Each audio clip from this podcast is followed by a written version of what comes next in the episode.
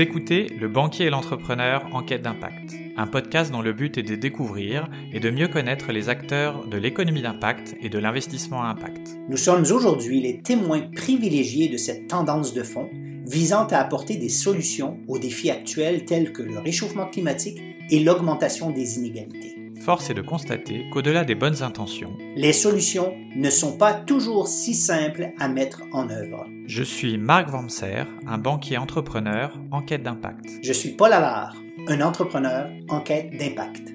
Nous vous proposons de vous joindre à nous pour mener l'enquête en allant à la rencontre de celles et ceux, entrepreneurs, investisseurs ou chercheurs, offrant des réponses concrètes aux défis d'aujourd'hui et de demain. Bienvenue. Bienvenue.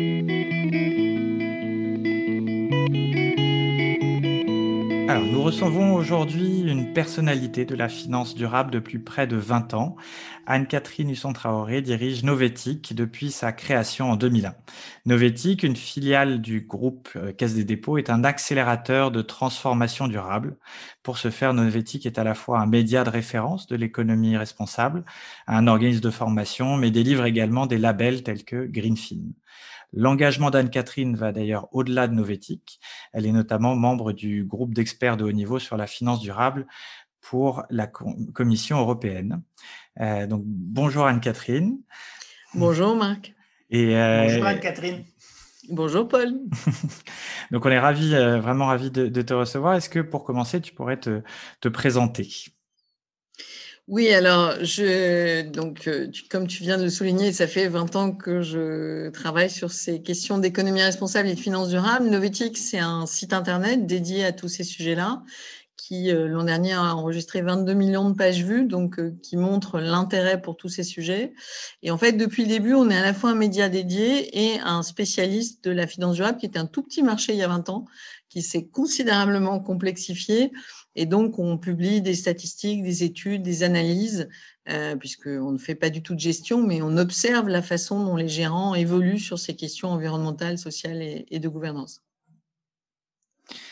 Très bien. Et, euh, peut-être euh, pour euh, commencer un petit peu à rentrer dans, le vif du sujet, je, crois qu'aussi Novetic s'occupe de certains labels, comme le label Greenfin, et, s'occupait d'autres labels avant. Quel, est ton rôle là-dedans? Alors, c'est vrai que le marché que vous connaissez est extrêmement créatif. Chaque, chaque gérant a sa propre définition, sa propre grille de lecture, sa propre analyse.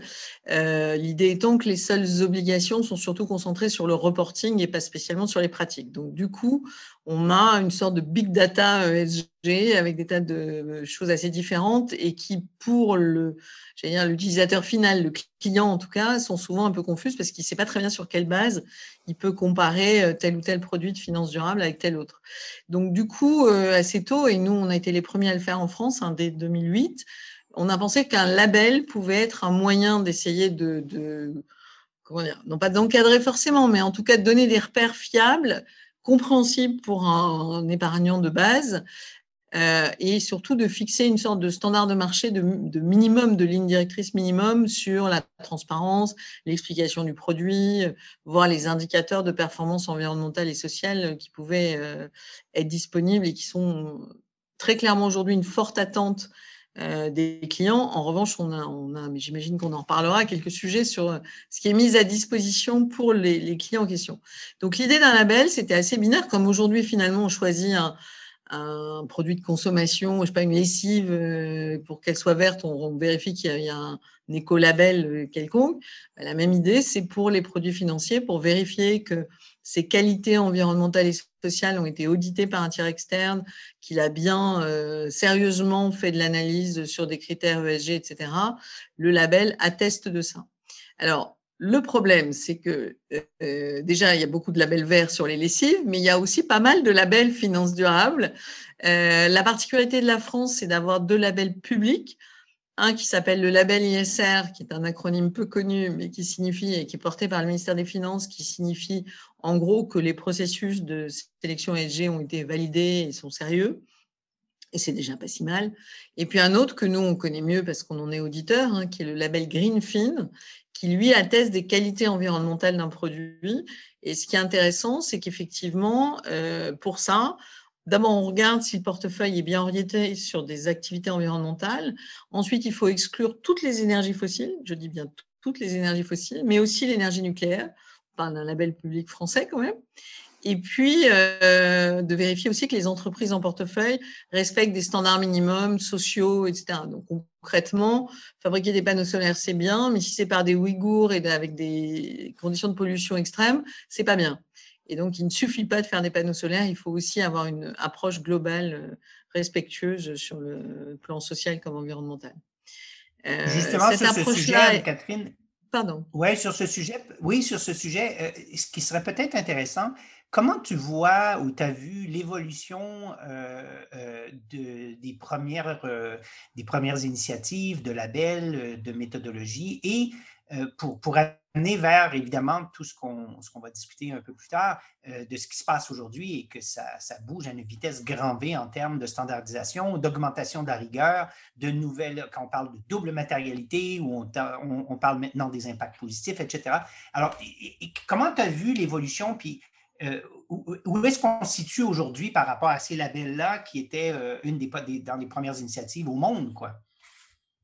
Alors, je pense qu'effectivement, on a une phase où ça a aidé à clarifier, mais nous ne sommes plus dedans, puisque d'abord, on a, ne serait-ce qu'en Europe, euh, quasiment une dizaine de labels différents qui ont des spécificités nationales. Donnons un exemple très concret, le label allemand exclut nucléaire. Alors certes, le label Greenfin aussi, mais pas le label ISR. Euh, d'autre part, euh, par exemple, le label belge qui s'appelle Towards Sustainability, celui-là, il exclut euh, les énergies fossiles, ce que, ne font pas, fait pas le label ISR. Donc là, aujourd'hui, si on prend que les labels, on a une augmentation énorme hein, du volume de fonds, mais aucun des labels européens ne garantit la même chose au client final. Donc en fait, on est à nouveau dans une phase de confusion. Et un des chiffres qui m'a le plus interpellé récemment, c'est Morningstar qui, euh, donc comme on va le mentionner, la, réglementation européenne depuis mars 2021 euh, oblige ou incite fortement les, sociétés de gestion à ventiler leur offre de fonds durables entre ce qu'ils appellent, avec là aussi une clarté à préciser, article 8 ou article 9. Pour traduire, article 8, ça veut dire que c'est des fonds durables qui utilisent de l'analyse ESG, mais euh, qui ne sont, qui sont pas euh, forcément sur la partie la plus avancée de l'économie durable, on va dire. Et article 9, ce sont des fonds qui, en principe, sont des fonds euh, thématiques environnementaux qui doivent avoir des indicateurs d'impact précis de la performance environnementale qu'ils ont. Et cette histoire d'article 8 et 9 est faite sur une base volontaire, c'est-à-dire c'est autodéclaratif. Et ce que hmm. Morningstar a expliqué, c'est qu'ils ont fait le calcul, s'ils ont additionné tous les fonds que les sociétés de gestion qui recensent en, Europe euh, disent être article 8 ou 9, donc fonds durables. Et là, ils sont arrivés à deux fois le volume d'encours de fonds durables selon leurs propres critères. Donc, soit euh, c'est une sorte de miracle qui fait qu'il suffisait de faire l'article 8 et 9 pour que les volumes d'encours durables soient multipliés par deux, soit on voit bien la difficulté dans laquelle on est aujourd'hui, c'est-à-dire que tout le monde est plus durable que durable, plus vert que vert, et alors que le client et l'épargnant, lui, euh, a des demandes de plus en plus précises, euh, qui veut savoir euh, si son fonds contribue ou non à des émissions de gaz à effet de serre, à protéger la biodiversité, à ne pas être dans des entreprises qui font recours au travail des Ouïghours ou ce genre de choses, eh bien, on a en face une offre qui est quand même très floue et qui n'arrive toujours pas à bien discriminer le fonds ou le produit ou la société de gestion qui fait vraiment très bien les choses et qui a une, sélection assez drastique d'entreprises vraiment en pleine transformation qui reportent sur des impacts euh, positifs, euh, plus positifs que négatifs, on va dire, sur le plan environnemental et social, avec celui qui n'était pas durable la semaine dernière et qui est durable cette semaine et qui euh, a un discours ou un engagement assez précis. Est-ce que, je me trompe? Pardon. Euh, je me trompe? Oh, non, non, mais, mais c'est fascinant parce qu'on euh, on parle du même, euh, même défi auquel nous, chez Impact Finance, on s'attaque. Mais est-ce que je me trompe? Tu soulignes ici la problématique et le défi de la comparabilité et de la transparence. Tout à fait. C'est-à-dire qu'en fait, alors le premier sujet vient évidemment des entreprises. C'est-à-dire que tant qu'on n'aura pas de la part des entreprises un socle de données environnementales et sociales et de gouvernance qui sont un peu le commun, euh, pertinent, fiable, euh, homogène et surtout qui permettent de les comparer d'un secteur, au sein d'un même secteur et, d'un exercice à l'autre, hein, puisqu'il y a aussi l'exercice de, changer de périmètre d'un exercice à l'autre. Donc, tant qu'on n'aura pas ça, ça va être très compliqué de, pouvoir euh, euh, évaluer, euh, certes, les stratégies durables des financiers, mais aussi des entreprises.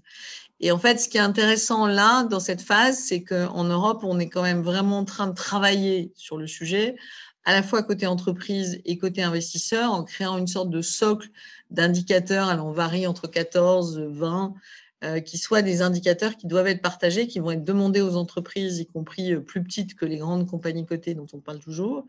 Et donc là, euh, avec une volonté de, normaliser, de faire converger les standards, etc. Donc il y a, vraiment cette démarche-là du côté des régulateurs, que ce soit financiers ou entrepreneuriaux, ou du monde de l'entreprise, mais ils doivent avancer à marche forcée, puisque d'après ce qui m'a été dit, côté euh, EFRAG, donc, qui est l'autorité qui permet de réguler les, données euh, comptables des entreprises, euh, ils ont un an pour trouver le standard normatif qui va s'appliquer. Oui, oui. Puis, et, et, comment est-ce que, parce que bon, si j'entends, et puis le, domaine est en évolution, il y a évidemment le rôle des régulateurs, des nations, des, des labels qui va vers, donc, euh, je pense que c'est euh, écrit dans l'histoire qu'il y aura une standardisation par rapport à l'extra-financier pour pouvoir avoir de la comparabilité et de la transparence. Mais d'après toi, avec euh, les, comme tu es très, très impliqué auprès de l'EFRAG, qui est la la table de travail de, l'Union européenne.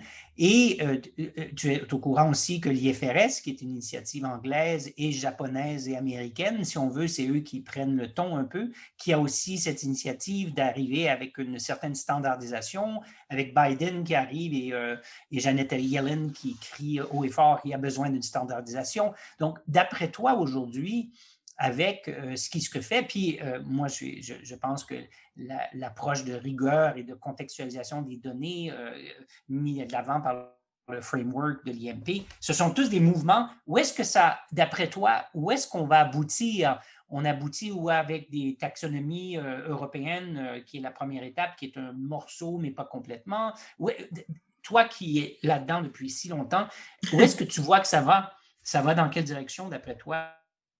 Ben, on pourrait dire que c'est un jeu et à la fin, c'est les Américains qui gagnent, c'est ça?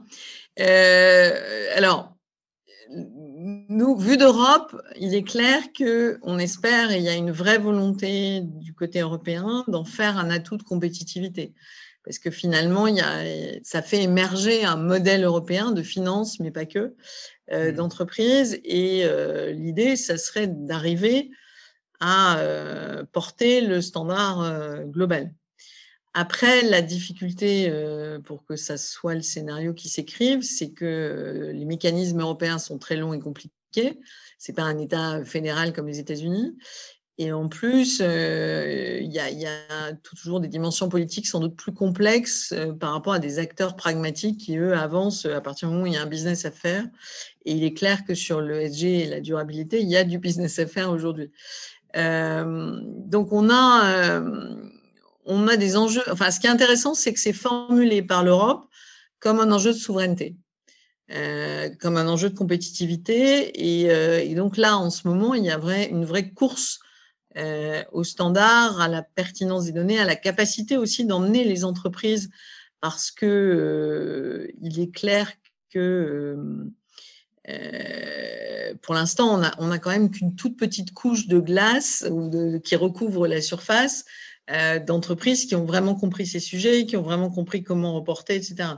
Donc, le, gros enjeu des, mois et années qui viennent, c'est d'emmener tout le, tous les, les, PME, les, les, entreprises de taille intermédiaire, etc., qui constituent le gros du tissu euh, européen mmh économique.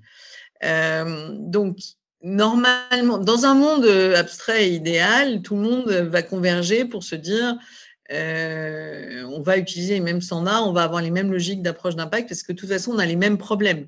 Que ce soit le Covid-19, le changement climatique ou la perte de biodiversité, leur problème n'est pas les frontières. En revanche, voilà, donc théoriquement, on devrait faire comme ça. Tu sais comme moi que ce n'est pas du tout le cas. Euh, donc, à l'arrivée, euh, en plus, on a un dernier problème qui n'est pas petit, toi qui connais bien les questions d'impact, c'est qu'il y a tout un mouvement qui est en train d'essayer de dire, euh, en fait, voilà, c'est fait. On a fait la transition durable, on a, on a compris qu'il y avait un problème avec les énergies fossiles. Et donc, euh, l'ESG, les ETF ESG, le CAC 40 ESG est une façon de dire, voilà, le marché est maintenant au bon niveau ESG. Or, si on regarde l'impact, on est très, très loin du compte. Et donc, on a un enjeu colossal et sur lequel la France essaie de se positionner, mais l'Europe aussi, qui est bien d'inventer, euh, j'allais dire quel que soit le standard, la capacité à pouvoir trouver des, indicateurs clés qui permettent bien d'évaluer l'impact global, environnemental, social d'une entreprise et de faire la balance entre les impacts positifs et négatifs. Donc, euh, toi, tu maîtrises parfaitement ça. Aujourd'hui, le passage de l'ESG traditionnel à cette phase-là n'est pas clair et pas du tout achevé. Et il y a une volonté réelle d'un certain nombre d'acteurs de, d'essayer de sauver le soldat ESG à l'ancienne. Euh, pour que, euh, je ne sais pas si vous connaissez cette, cette fameuse phrase du guépard de Lampedusa qui tout change pour que rien ne change. On a un mouvement fort d'un certain nombre d'industries aujourd'hui qui est de se dire oui, oui, on a compris qu'il fallait s'occuper du verre, on fait un peu de verre, mais pas trop. Mmh. Or, la discussion qui va devoir avoir lieu dans, dans pas longtemps, c'est vraiment effectivement comment on transforme vraiment c'est vrai que c'est le, bah, le, le, cœur du sujet de ce podcast, c'est de dire justement comment on passe d'une prise en compte des critères ESG comme on l'a fait pendant un certain temps à euh, euh, la, vers l'économie d'impact, l'investissement à impact, en prenant évidemment les, la partie impact positif, impact négatif. Est-ce que, euh, est-ce qu'aujourd'hui, oui, vas-y Paul. Bah, mais, pour, juste pour les auditeurs, clarifier que l'ESG principalement a euh, surtout concentré ses efforts sur la mitigation des impacts négatifs et la mise en place d'indicateurs euh, euh, de mesures, sans pour autant focaliser sur les résultats. Donc, on a des efforts, mm. mais l'impact mesure les résultats, ce qu'on appelle l'impact. Et peut-être pour compléter, on est quand même beaucoup sur des process euh, beaucoup plus mmh qu'effectivement, si on prend des exemples concrets, on va être euh, sur quels, sont les dispositifs mis en place euh, en termes de ressources humaines pour promouvoir les femmes, avoir un devoir de vigilance dans le monde, dans les, chez, les, sous-traitants, etc. Est-ce qu'à l'arrivée, ça donne une entreprise complètement différente qui a des, qui qui construit des produits différents, c'est vrai que c'est pas le sujet, c'est pas le, pas l'objectif non plus. Donc, je suis tout à fait d'accord avec toi. Euh, on a dans, ce qui est intéressant dans l'ESG, et ça a permis de développer énormément de, euh, d'approches, c'est déjà l'idée qu'on a des, des, des, problèmes différents ESG d'un secteur à l'autre, et qu'ensuite, effectivement, une entreprise, ce n'est pas qu'un EBITDA c'est une euh, myriade d'impacts environnementaux et sociaux, une myriade de dimensions, euh, et que euh, pour avoir une, pour essayer d'atteindre les objectifs de développement durable, il faut vraiment adresser globalement toutes les dimensions de l'entreprise. Donc ça, c'est quand même le, côté acquis avec l'ESG. En revanche, les indicateurs qui ont pu être générés pas correspondent pas effectivement à cette logique de nous, on traduit ça en, bon français par backward looking, forward looking, parce que les données ESG dont on dispose aujourd'hui dans les modèles classiques sont des données qui sont faites par les entreprises et au mieux euh, qui datent de l'année d'avant. Or, mm. euh, l'idée de tous ces scénarios qui sont travaillés sur le climat ou sur d'autres sujets, c'est bien quel est à l'instant T l'impact, enfin le solde entre impact positif et impact négatif de l'entreprise, et ensuite vers quelle, quelle est sa trajectoire. Et ça, ces données ESG-là sont effectivement des données liées à l'impact, qui sont bien sûr très complexes d'un point de vue euh, euh, méthodologique, mais euh, on va vers des science-based targets pour la biodiversité, pour le climat. Et donc là, ça change tout. Et c'est vrai qu'il y a une forte résistance des entreprises à aller vers ce genre de modèle, puisque quand on leur demande bah, c'est quoi leur trajectoire, quelle est, par exemple, si on prend le constructeur auto, quelle est la, part de, de, voitures thermiques, voitures euh, versus voitures électriques, euh, à un horizon 5 ou 10 ans, elles vont vous dire que c'est un secret des affaires. Elles n'ont pas à communiquer ce genre d'informations. Euh, donc là, là-dessus, on a énormément de blocages à, faire sauter. Et hum, justement, je reprends peut-être un, élément que tu as évoqué au début.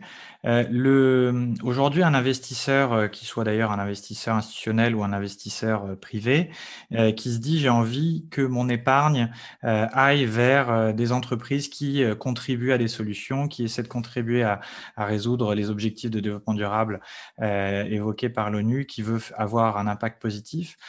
Parmi l'ensemble des, initiatives, que ce soit des labels, que ce soit des réglementations ou des initiatives privées, qu'est-ce qui aujourd'hui est pour toi le, plus pertinent, toi qui, as une vision euh, globale parmi les études que tu réalises?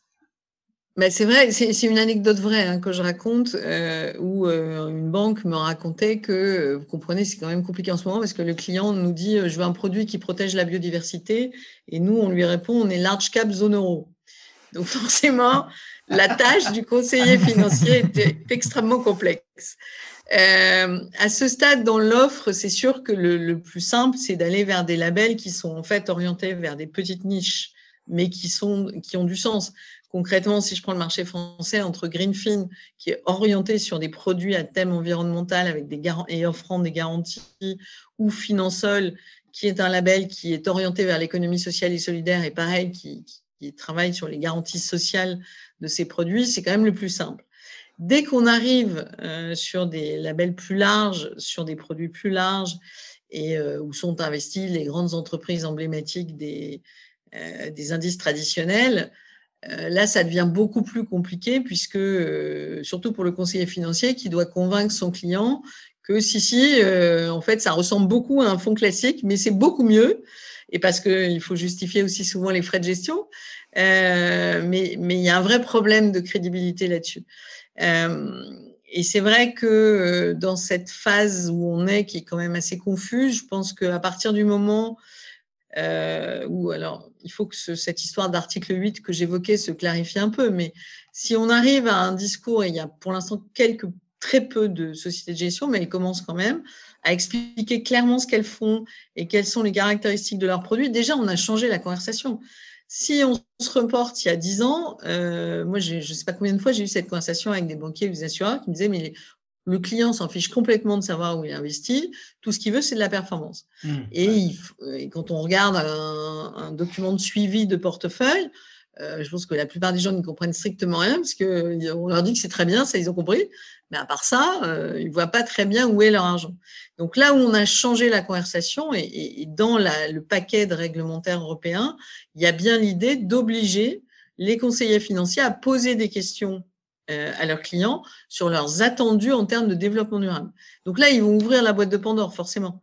Puisque si vous avez une discussion là-dessus, vous allez avoir, ça va dépendre, vous allez tomber sur un militant environnementaliste qui va vouloir que des trucs verts et il faut que vous ayez compris euh, comment ça marche. Vous allez avoir un autre qui va vous dire Ah non, non, moi je ne veux pas entendre parler de ça, je veux que de la performance à l'ancienne. Bon, ça, vous saurez quoi lui répondre. Puis vous allez avoir quelqu'un qui va vous dire euh, Oui, mais les droits humains, pour moi, c'est ce qui est de plus important que tout. Là, euh, si vous n'êtes pas formé, ça va être compliqué. Et c'est vrai qu'il va falloir, et je pense qu'on entre dans cette phase où euh, il faut beaucoup d'humilité, c'est-à-dire personne n'a la bonne solution.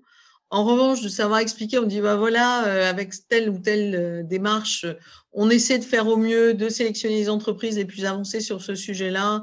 voilà ce que ça délivre comme performance environnementale et sociale.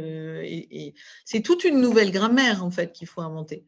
Et c'est vrai que là où, la démarche européenne est intéressante, c'est qu'elle essaie alors, c'est compliqué, c'est des réglementations qui ne sont pas en plus calées en même temps. Donc, euh, vous avez plein de gens qui disent ah bah oui, mais c'est trop compliqué, c'est des textes différents, etc. Mais à l'arrivée, ça dessine quelque chose qui va transformer vraiment euh, le secteur financier alors au moins dans sa conversation avec ses clients, mais aussi plus globalement dans ce qu'il attend des entreprises, dans la façon dont il les évalue. Et là, on est, dans une phase un peu compliquée parce que les gens essaient, moi, je sais que j'ai souvent des, interlocuteurs qui me disent, bon alors qu'est-ce que je dois faire?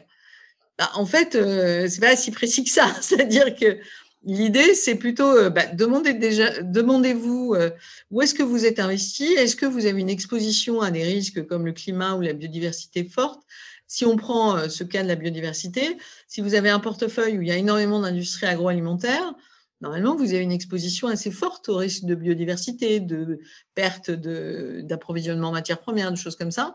Vous êtes censé le regarder. Euh, et c'est ça qu'on va construire petit à petit, mais c'est sûr qu'il faut encore quelques années. Et euh, dans l'idée européenne, c'est que ce ne soit pas les Américains qui, à la fin, l'IFRS ou autre, imposent des standards et qu'on puisse mettre en valeur les nôtres.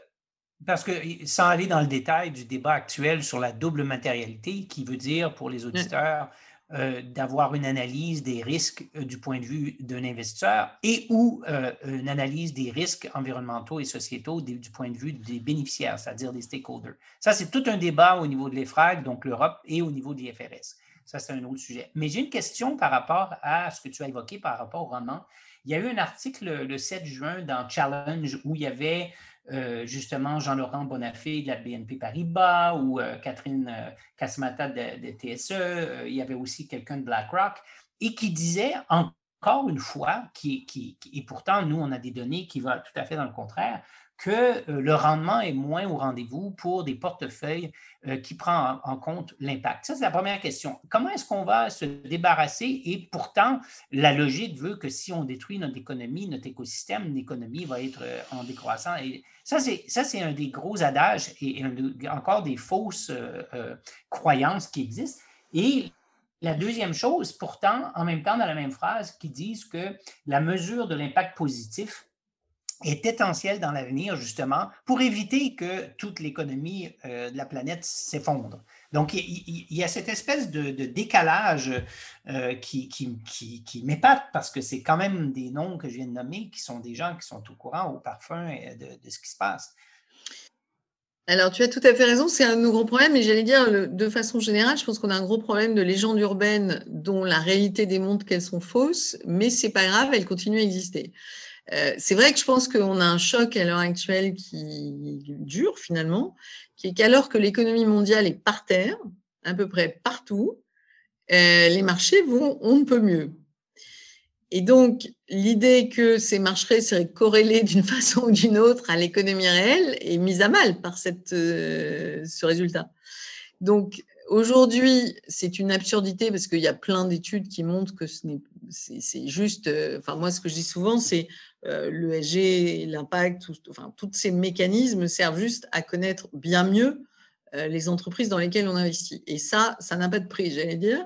Et donc, ce n'est pas sacrifié. Il ne faut pas arbitrer entre la performance.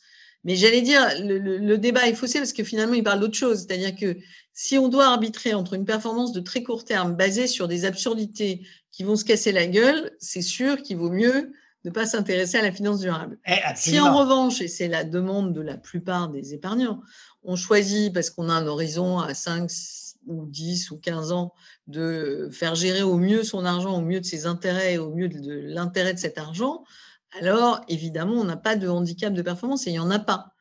En revanche, et c'est bien là où, tu soulignes tout à fait à juste titre à quel point on est dans la confusion aujourd'hui, euh, un peu partout, euh, parce que euh, on confond plusieurs choses qui consistera à une approche éthique, par exemple, qui consiste à sortir certaines valeurs qui pourraient très bien marcher d'un point de vue boursier, mais moi je trouve qu'on ne regarde pas, enfin, le moyen le plus simple d'attaquer de, cette idée fausse, c'est de dire, mais de toute façon, en quoi aujourd'hui la valeur boursière d'une entreprise représente la valeur réelle de l'entreprise?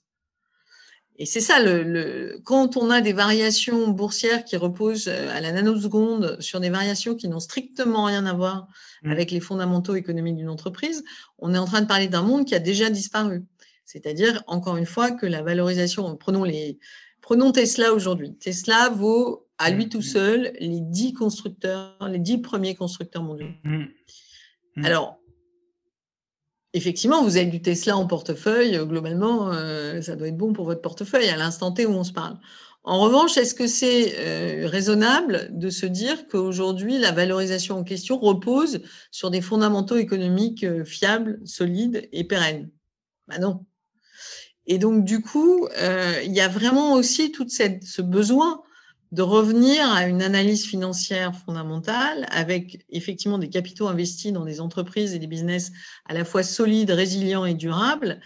Et aujourd'hui, euh, c'est ça qui est intéressant dans l'impact, c'est que quand on est dans cette logique-là, on arrive très vite à la mesure d'impact. Alors que si on est en train de se dire, on regarde un portefeuille euh, ou un indice ESG, e euh, je ne sais pas ce qu'on achète en termes d'impact environnemental et social. C'est ça le sujet. Mhm. Mais, mais, si j'entends bien, Catherine, euh, euh, tu es en train de dire que le jeu de la spéculation, de la roulette russe, qui est structuré comme ça, le marché secondaire, la bourse, ce qu'on appelle la bourse, qui ne tient absolument pas compte nécessairement des fondamentaux d'une organisation, est un peu en dichotomie, comme euh, beaucoup de gens nous reprochent, nous, de vouloir faire des indices euh, pour euh, d'impact, mais qui est toujours dans le jeu de la spéculation puis des, entreprises listées. Donc, il y, a, quand même une transformation qui doit s'opérer aussi dans la, manière dont c'est fait aussi le marché secondaire et, la spéculation qui pousse à la hausse sur des rumeurs déjà, euh, quand on a en tête que beaucoup de ces indices sont des indices dits synthétiques, c'est-à-dire qu'en fait, à aucun moment, quand on investit dans ces indices, on a réellement des actions de l'entreprise qui est censée être dans cet indice. À partir du moment où, en fait, en gros, c'est même pas une question de spéculation, c'est une question d'abstraction totale. C'est-à-dire qu'à partir du moment où il y a une partie du secteur financier qui est totalement dans l'abstraction, dans des modèles mathématiques qui n'ont qu'un rapport lointain avec la réalité, il est très compliqué via l'ESG, l'impact ou autre, de remettre du lien entre ces, ces, parties financières-là et euh, la réalité économique. Et honnêtement, euh, ce qui se passe depuis quelques mois est ahurissant quand même. C'est-à-dire que les gens, ils perdent leur boulot, euh, les secteurs entiers s'effondrent, il y a des faillites, ça va très très mal dans un paquet d'endroits du monde, et ça n'a jamais été aussi impressionnant sur les indices. Du coup, ce que, ce que, si je résume un petit peu, en fait, le, si on veut faire un investissement impact ou un investissement qui va essayer de, d'avoir donc un impact positif, on, on a la nécessité d'être un investisseur long terme, euh, d'avoir une analyse fondamentale, euh, qui sont euh, deux éléments qui sont euh, pas forcément présents sur l'ensemble des, des, des, investisseurs aujourd'hui. Oui, mais encore une fois, le, secteur financier, il est, il est immense. Hmm. Donc, moi, je, enfin, euh, si, je travaille sur ce sujet-là depuis autant d'années, c'est bien parce que je pense que ça sert à quelque chose. Hein. Mais ce qui me frappe toujours, c'est que c'est en fait la C'est pour ça que je parlais des légendes urbaines. C'est-à-dire que finalement, on parle de la valeur boursière d'une entreprise aujourd'hui comme si elle était faite euh, à l'époque de la corbeille et des gens qui criaient euh, j'achète, je vends, etc.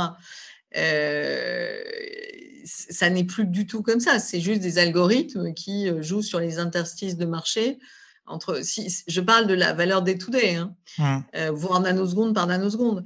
Donc, sur ce type de marché-là, la corrélation avec tout ce dont on vient de parler est très difficile. Mmh. Après, si, euh, quand on fait du, pour parler jargon, du stock picking, c'est-à-dire qu'on mmh. sélectionne des entreprises pour constituer soit un portefeuille personnel, soit un portefeuille de, de, de soit un fonds qui est constitué comme ça, bah, là, évidemment, qu'on fait de l'analyse fondamentale avec un objectif qui n'est pas de sortir et d'entrer euh, trois fois dans la journée. Euh, c'est deux mondes différents. C'est comme de dire que le secteur financier serait fait que de traders algorithmiques. Euh, non, il y a aussi plein d'autres acteurs et on a aujourd'hui, par exemple, un mouvement sur les obligations sociales, sur toute une dimension aussi de euh, de, banques qui, dans leurs prêts, intègrent des questions, parce qu'en en fait, aujourd'hui, on est dans une logique d'analyse des risques qu'on ne voit pas. Quand on sait le volume euh, de la dette et des obligations des entreprises partout dans le monde, il y a un nombre, un pourcentage extrêmement élevé de ces entreprises dont la dette est du stranded assets, parce qu'elles ne seront plus là mmh, quand il mmh. faudra rembourser. C'est clair. D'où l'obligation, euh, ça, rejoint un peu l'obligation, euh, avant que tu continues, euh, Anne-Catherine, sur de l'intégration des données environnementales et sociétales dans l'analyse du risque crédit qui est aujourd'hui obligatoire en, Europe pour les banques, qui deviendra obligatoire sur, sur j'espère, partout dans le monde. Oui, non, ça c'est le point clé, c'est-à-dire de dire en fait aujourd'hui tout ce qu'apporte l'impact avec tout, qui est une sorte de laboratoire d'innovation, hein, c'est vraiment l'idée de se dire, euh, ça permet d'avoir quand même une, vision beaucoup plus juste sur les icebergs que va percuter telle ou telle entreprise en fait. Hein. Euh, et si en plus elle a même pas vu l'iceberg, euh, là on est sûr qu'elle va le prendre. après, je dirais, ça permet de faire le tri entre les entreprises qui ont vu les icebergs et qui essaient de les éviter à leur échelle et, quel plan elles ont mis en œuvre pour ça, celles qui vont les percuter forcément, sûrement, puisqu'elles les ont même pas vues. et puis celles qui se disent bon j'y vais j'y vais pas peut-être que je peux tourner mais c'est pas sûr et qu'il faut pousser à prendre la bonne route pour éviter les icebergs et aujourd'hui on a suffisamment d'éléments sur beaucoup de sujets comme le climat bien sûr mais aussi la biodiversité pour mesurer l'idée que euh, les limites planétaires sont atteintes par beaucoup de modèles économiques et que donc il faut qu'ils travaillent maintenant à, repenser leur modèle, en particulier autour de l'économie circulaire, par exemple. Et, euh, et c'est ça qui est intéressant. Et l'impact et la, tout ce qui tourne autour de l'impact est un des moyens les plus efficaces pour faire comprendre l'existence des icebergs qu'on ne va pas pouvoir bouger. J'aime bien l'image des icebergs. la discussion est vraiment passionnante, mais on, arrive à la fin et, on va poser la dernière question qui est toujours la question la plus facile pour les invités. C'est euh, quels sont selon toi les, les éléments les plus urgents euh, à déployer pour qu'il y ait un changement systémique qui s'opère aujourd'hui? Quelles sont les, principales urgences à aller, à aller adresser? Je pense que la principale urgence, c'est de comprendre qu'il faut attaquer tous les sujets en même temps. C'est-à-dire qu'on a perdu quand même finalement pas mal de temps depuis cinq ans à considérer que le climat était la mère de toutes les batailles. En fait, si on considère que le climat, c'est un silo et que euh, la biodiversité en est un autre et qu'il faut adresser différemment les deux sujets, euh, on perd du temps parce qu'en fait, on ne fait pas les bonnes actions, on ne fait pas les bonnes transformations. Ce qui est intéressant, c'est que la semaine dernière, le GIEC et l'IPBS on fait une conférence commune pour expliquer ça. C'est de dire on doit travailler sur les deux sujets en même temps parce qu'ils sont totalement interdépendants. Mais les questions sociales sont elles-mêmes totalement interdépendantes.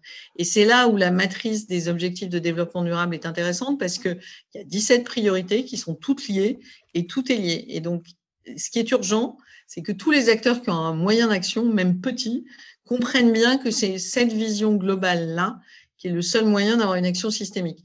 Mais si euh, on attaque euh, petit bout par petit bout, on y sera peut-être encore le siècle prochain, mais je pense qu'on ne sera pas en très bon état. Music to my ears. Bah, c'est une, magnifique conclusion en tout cas. Et merci beaucoup Anne-Catherine du temps passé et des, explications. merci à vous pour l'invitation. à bientôt je dois dire aussi, Anne-Catherine, de continuer ton boulot. C'est fabuleux. On a besoin de, ce que vous faites chez Novetic euh, à court, moyen et très long terme. Merci, mon cher Paul. À bientôt, j'espère, pour de vrai. oui, oui, oui, oui, absolument. À bientôt. Alors, Paul, qu'as-tu pensé de, cet entretien avec Anne-Catherine? Eh bien, euh, fascinant, c'est très intéressant d'échanger avec quelqu'un qui est euh, là depuis le début et qui est sur tous les, euh, tous les fronts. Quoi. Il, est, euh, il est actif au niveau du, comité de travail sur la standardisation du reporting extra-financier européen. C'est fascinant. Mais les, deux éléments les plus marquants qui, que je retiens de, de notre, notre échange, c'est qu'il y a le plus gros défi en fait, de l'économie d'impact ou de la finance d'impact, qui inclut aussi les émetteurs, les entreprises d'impact, donc l'économie d'impact, c'est d'arriver à, avoir ce standard qui, de, de, de, reporting extra-financier qui va permettre une comparabilité, une transparence et une rigueur réelle. Parce qu'aujourd'hui, le problème, et la multiplicité des labels, des méthodologies, euh, passant par Greenfin, ISR, etc., qui ne se parlent pas, qui ne sont pas comparables et qui n'ont pas la même rigueur. Donc, toute cette tendance qui s'est accélérée depuis COVID, de la discussion autour d'un standard qui augmente la, rigueur et qui inclut, puis ça c'est intéressant, l'aspect de ne pas seulement regarder les aspects négatifs, c'est-à-dire les, impacts négatifs à mitiger, mais aussi d'inclure les impacts positifs générés par la transformation de modèle d'affaires. C'est absolument requis pour aller vers une transformation qui soit euh, réellement, qui va vers des résultats et non, pas seulement les efforts. Comme il le disait, l'ESG très, s'est beaucoup concentré depuis 15 ans sur les efforts, mais on n'y est pas en termes des résultats. Il faut commencer à mesurer les résultats d'impact. Donc ça, c'est la première chose gros défi, comparabilité, transparence, standardisation et, veut, veut pas, euh, la France doit, euh, avec les initiatives européennes et avec les initiatives nord-américaines et anglaises, on doit s'arrimer, c'est le gros défi. Et le deuxième euh, aspect qui m'apparaît assez important, c'est, on appelle ça dans le jargon la double matérialité. En fait, c'est l'analyse du risque relatif à l'impact environnemental et sociétal du point de vue de l'investisseur, il faut absolument qu'il tienne compte des risques à long terme et moyen terme. Donc, il faut qu'il y ait une qualité du reporting extra-financier beaucoup plus élevée qui inclut les impacts euh, positifs, qui inclut aussi une double matérialité, qui inclut le point de vue des risques relatifs euh, aux bénéficiaires, c'est-à-dire à l'environnement, à la biodiversité, au sociétal, etc. Parce que ces risques-là à, à, définir, euh, comme elle le disait, si on n'en tient pas compte, on va se réveiller à deux secondes avant de, de, de, de faire de rentrer dans l'iceberg. Euh, on pense au Titanic. Et l'expression de l'iceberg est assez intéressante parce que si on se réveille trop tard, sans avoir ce, cet outil de pilotage et ce tableau de bord qui nous permet de voir venir qu'effectivement, les risques reliés à, à la biodiversité, euh, risques reliés à l'environnement, qui sont à moyen et long terme, ils vont être catastrophiques si on n'en tient pas compte aujourd'hui. Et ça, souvent, c'est, à mon avis, c'est pas bien pris en compte dans toutes les discussions qu'il y a encore euh, du secteur financier qui veulent évidemment euh, diminuer puis regarder le court terme. Donc ça, c'est ces deux points-là. Alors, c'est très fascinant, très fascinant. Euh, elle a une expérience de malade et puis c'est, on peut apprendre beaucoup euh, d'elle, effectivement. Puis donc, euh, ça, a été, ça a été très motivant pour moi, cette conversation. Merci d'avoir écouté ce podcast jusqu'au bout. S'il vous a plu et que vous pensez qu'il peut contribuer à promouvoir l'économie d'impact et l'investissement à impact, N'hésitez surtout pas à en parler autour de vous et à le partager. Et à nous mettre une note 5 étoiles et un commentaire à impact positif. À bientôt. À très bientôt.